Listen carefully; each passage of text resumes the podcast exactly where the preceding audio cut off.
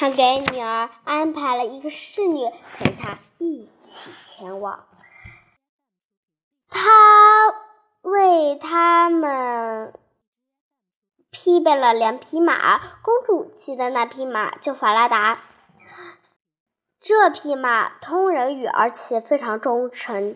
出发的时候，老王后把自己的头发割下一缕儿，交给女儿说：“好好保管它，好好保管它，我亲爱的孩子，它是你的护身符，能保佑你一路平安。”公主把母亲的头发穿进怀里，骑上马。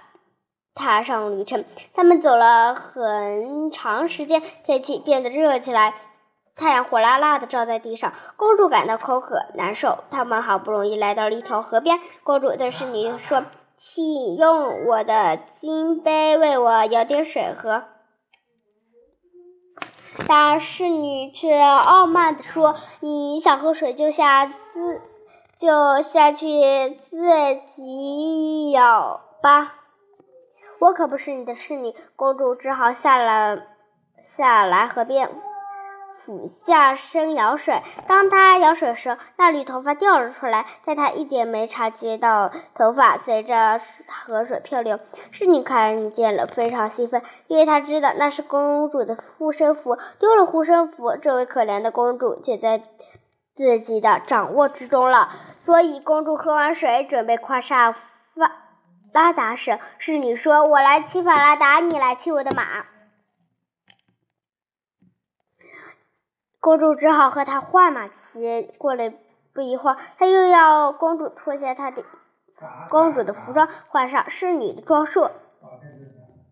被性侵的侍女威胁公主说：“如果她向人提起发生过的事情，就将她杀，就将她杀死。”可是法拉达目睹了一切，侍女骑上法拉达，真正的新娘却骑着侍女的马。他们沿路走到了王宫，王子知道他们来了，高兴的去迎接，高兴的就去迎接他。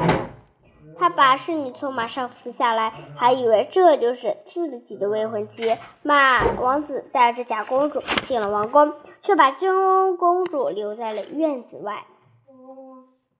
这时，国王从窗外看到院子里的公主，就觉得十分超凡脱俗，不像是个侍女，就跑进侍卫是哪位侍女：“与你一同来的站在下面院子里的姑娘是什么人？”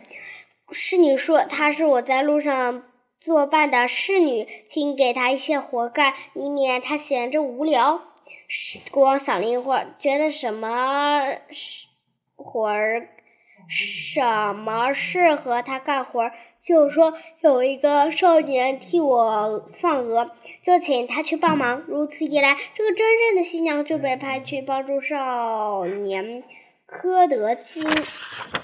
放鹅去了。不久，假新娘对王子说：“亲爱的丈夫，告诉你的夫夫，我把我骑的那匹马的头砍下来，因为它难以驾驭。在路上，它把我折磨得非常痛苦。”假新娘这样做，是因为她担心法拉达会把她所有的事情说出来。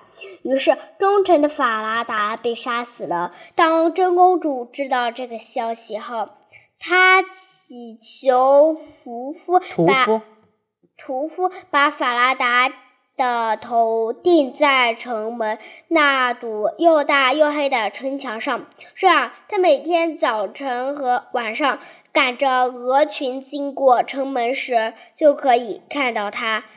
屠夫答应了他的请求，将码头牢牢地钉在了城门上面。第二天凌晨，当公主和库德金、克德金经过城门时，他看着法拉达的头，悲痛地哭了起来，并开始和法拉达说话。他们来到了他，当他们来到草地时，他坐在地上，解开他波浪一卷。一般卷曲的头发，他的头发都是纯金的。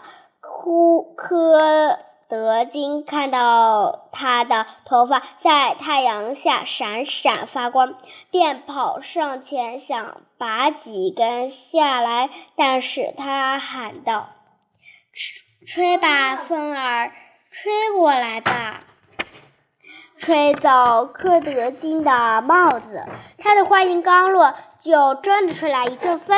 这风真大，卷着柯德金的帽子，把他吹过小山。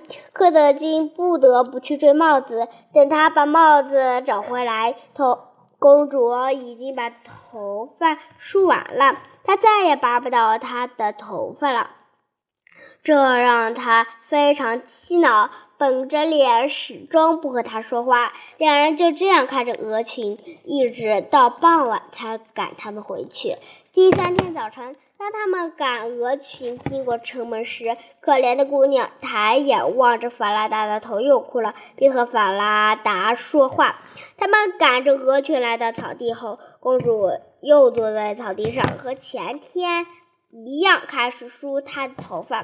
克德金看见了，又跑上前，要要拔她的头发，但他很快又说道：“吹吧，风儿，吹过来吧。”吹走柯德金的帽子，风马上吹过来，吹落了柯德金的帽子，卷着他飞快的过小川。柯德金只好追去。当他回来时，公主已经盘好了头发，他又拔不到了。他们和前天一样，一起看守着鹅群，一直到天黑。晚上，他们回来之后，柯德金找国王说：“我再也不要这个奇怪的姑娘帮我放鹅了。”国王问：“为什么？”“因为她整天什么事都不做，只是戏弄我。”国王感到很诧异。于是，柯德基把发生的事情告诉了国王，包括在放鹅的草地上，他的帽子又被如何吹走，他又如何丢下鹅群追帽子等等。但国王要他第二天还是像往常一样和他去放鹅。当早晨临来临时，国王躲在城门后面，听到公主和法拉达的谈话。接着，他又跟踪到了田野里，藏在草丛旁的树丛中，目睹着他们如何放鹅，又是怎么打开他那美丽的长发。然后又听到。风儿吹吧，吹过来吧，吹走柯德金的帽子。